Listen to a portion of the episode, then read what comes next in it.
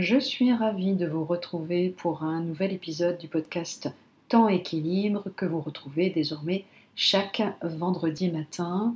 Alors, cela ne vous aura pas échappé, ce pont de l'ascension est l'occasion rêvée pour la plupart d'entre nous de marquer une vraie pause dans ce quotidien survolté et de goûter aux joies d'un repos souvent bien mérité. Alors, pour prolonger encore un peu plus cet état d'esprit euh, propice à la détente, je vais vous parler aujourd'hui de quatre livres pour ralentir et prendre le temps de vivre. Peut-être y trouverez-vous donc l'inspiration, et je vous le souhaite, de ne rien faire, mais de le faire bien, comme le suggère Émilie de Vienne, auteur du premier livre dont je vais vous parler ce matin. Et ce premier livre, c'est Buller malin, ne rien faire et le faire bien, paru euh, tout récemment aux éditions Erol, signé donc Émilie de Vienne, qui est coach et auteur de nombreux ouvrages sur la croissance personnelle et le développement professionnel. Alors, voici d'abord le pitch en quelques lignes, en quelques mots, que vous pourrez lire de toute manière en quatrième de couverture du livre. Alors, je vous le lis. S'ennuyer, quel bonheur Quand l'ennui monte à l'abordage, accueillez-le plutôt que de le fuir à tout prix. Grâce à lui, vous apprendrez mieux à vous connaître et à écouter vos besoins profonds et à développer votre créativité. L'ennui, et tout sauf une perte de temps désagréable. Nous sommes dépositaires de ressources intérieures fabuleuses, insoupçonnées, encore faut-il leur accorder l'espace de se manifester. L'ennui réactive le désir en nous, celui qui nous porte à son tour vers l'action.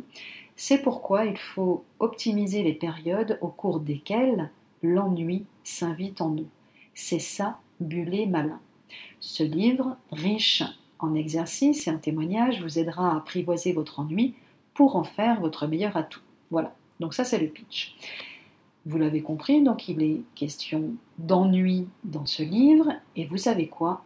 Pas une seconde, je ne me suis ennuyée en le lisant, et il faut dire que l'auteur nous livre ici une vision de l'ennui que je partage pleinement et depuis longtemps. L'ennui fécond qui apparaît comme une opportunité à saisir, une occasion de se connecter à soi, mais aussi l'ennui rappel à l'ordre, qui devient un espace pour comprendre à l'heure précisément où le burn-out fait des ravages, et aussi l'ennui comme une chance pour notre créativité. Elle y évoque donc les trois C offerts par l'ennui, le C de connexion à soi, le C de compréhension et le C de créativité. Et je confirme que le livre, au-delà de la réflexion qu'il propose sur la place de l'ennui dans notre société, est une invitation quelque part à s'interroger sur notre propre relation au temps et sur ce que notre patience ou notre impatience dit de nous. Bref, je me suis régalé et je ne peux que vous inviter à mon tour de vous délecter de son contenu.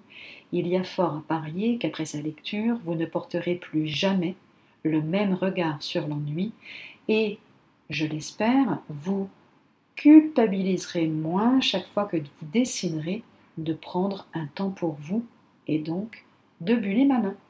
Voilà. Ça, c'est pour le premier livre.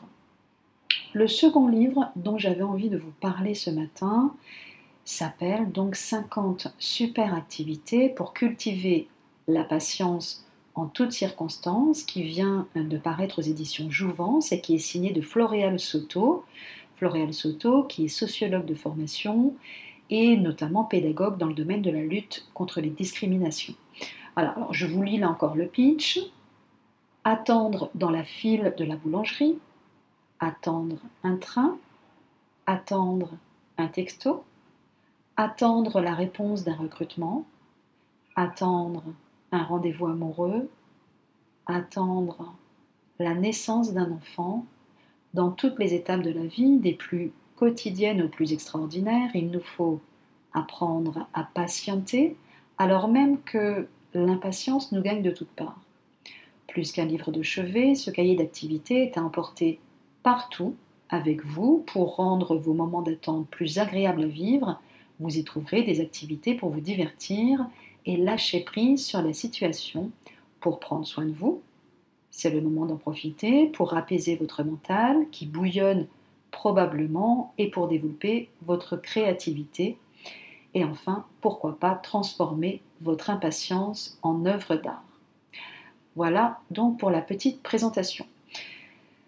Alors, ce que moi je peux vous en dire, euh, plus qu'un livre finalement sur la patience, hein, qui pourrait théoriser la patience, 50 super activités pour cultiver la patience en toutes circonstances, c'est, à mon sens, une, vraie petite mine de ressources pour vivre l'attente, qui effectivement souvent vécue de manière désagréable, pour la vivre autrement, avec de la poésie, avec de la joie, du plaisir, de la magie, des couleurs, un petit peu finalement comme une boîte à outils personnelle que vous pourrez, avec un peu d'imagination, enrichir à votre tour. Vous y trouverez donc des activités pour se divertir, des activités pour prendre soin de soi, des activités pour apaiser son mental ou encore donc pour développer sa créativité, idéale pour retrouver son âme d'enfant et développer sa capacité, parfois endormie, d'émerveillement. Voilà. Le troisième livre que j'ai sélectionné pour vous ce matin, c'est l'art de ralentir pour prendre le temps de vivre. Donc vous voyez hein, qu'on reste euh, dans la même thématique, hein, finalement, du, temps, du temps que l'on prend pour apprécier finalement l'instant présent et pour euh, avoir cette impression de vivre finalement. Hein.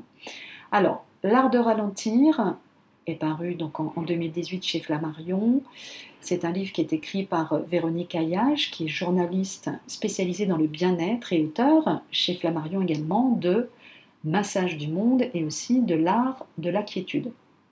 Alors, d'abord, ce livre paraît dans une collection que j'aime beaucoup, et pour cause parce qu'elle a, elle a porté pas moins de cinq livres de Dominique Laureau, dont le très connu L'art de l'essentiel, ou encore peu plus récemment, Vivre heureux dans un petit espace. Alors, comme pour les deux précédents livres, je vous livre d'abord le pitch. Donc, nous prenons le temps de vivre, chantait Georges Moustaki. Il faut prendre, reprendre, apprendre le temps de vivre, et ce, en ayant conscience et en acceptant la relativité du temps. L'auteur nous parle ici de l'urgence que l'on choisit, parce qu'on pense que le temps perdu l'est irrémédiablement, mais aussi de celle qu'on subit tous les jours dans notre société moderne où tout va si vite. Décidons de ralentir en poursuivant notre route vers l'essentiel sans craindre de passer à côté de notre existence.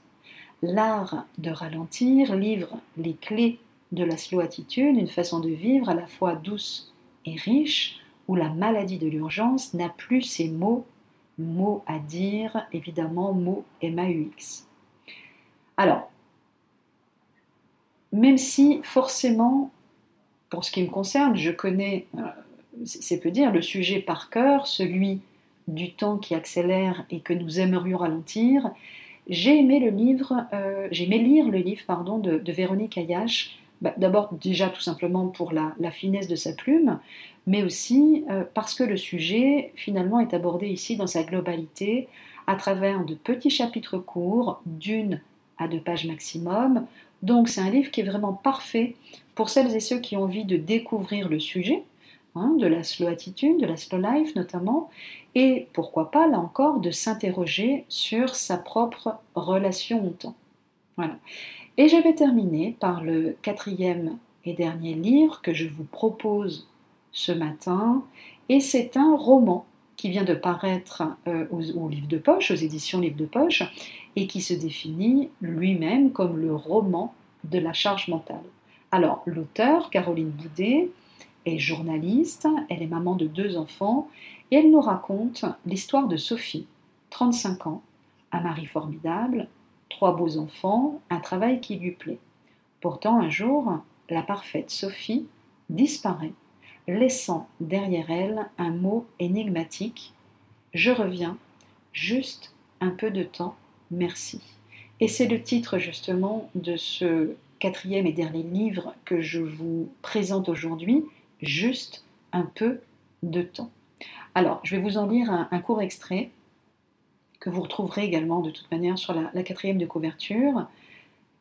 La charge mentale, la foutue charge mentale, qui ressemble de plus en plus à une charge explosive qu'elle ferait volontiers sauter. Quelque chose a claqué en elle. Sophie ne voulait pas rentrer, ne pouvait pas. Elle ne voulait simplement plus de cette vie-là. Ses pieds n'avaient tout simplement pas pu prendre le chemin de la gare. Ses doigts avaient d'eux-mêmes éteint son portable. Et son instinct maternel Je suis indispensable, je suis coupable, ils ne sont rien sans moi, s'est mis en mode silencieux pour la première fois depuis sept ans. Alors, l'histoire de Sophie, ça aurait clairement pu être la mienne, comme la vôtre peut-être, et celle de milliers, que dis-je, de centaines de milliers d'autres jongleuses du quotidien, comme j'aime à les appeler.